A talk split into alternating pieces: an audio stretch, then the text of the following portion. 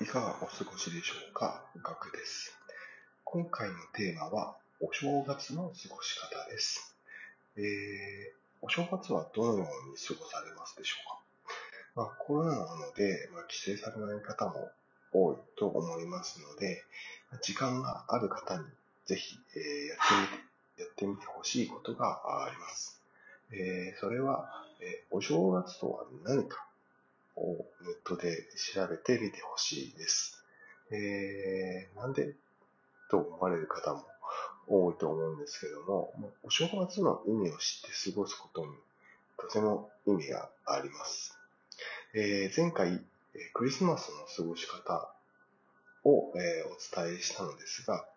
えー、なんとなくですね、まあ、世間一般がそうだから、えー、意味を知らずにですね、まあ、過ごすっていう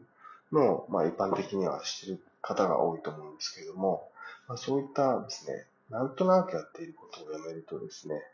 やめて、え、調べることををしていくと、まあ、新たな気づきや、まあ、アイディアが生まれる可能性があるんですね。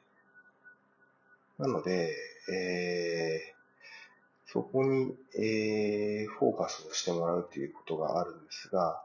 そしてですね、さらに、まあ、えー、必ずですね、まあ、休み明けの場、休み明けの時は、えー、まあ、雑談で、まあ、クリスマスやお正月の話になると思うんですね。その時に、まあ、過ごした内容を話すだけではなくて、プラスで、えー、調べた知識を、えー、話すことで、他の人と差をつけることが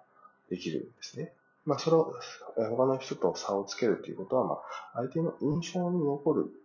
ことができるんですね。なので、まあ、動物で話すなら相手の印象に残らせましょうっていう話ですね。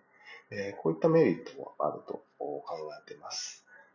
でまた、えー、このようにですね、なんとなくですね、まあ、昔からある習慣とか、えー、行事とかですね、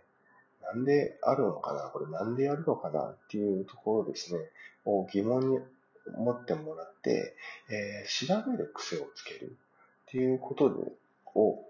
習慣づけるとですね、視野が広くて価値が高い人材になれるためですね、とってもおすすめな方法です。これ全然難しくないですよね。ネットで調べるだけですね。なので、えー、あとまあ経験者に聞くっていうのもありですね。はい。えー、ぜひやってみてくださ。い、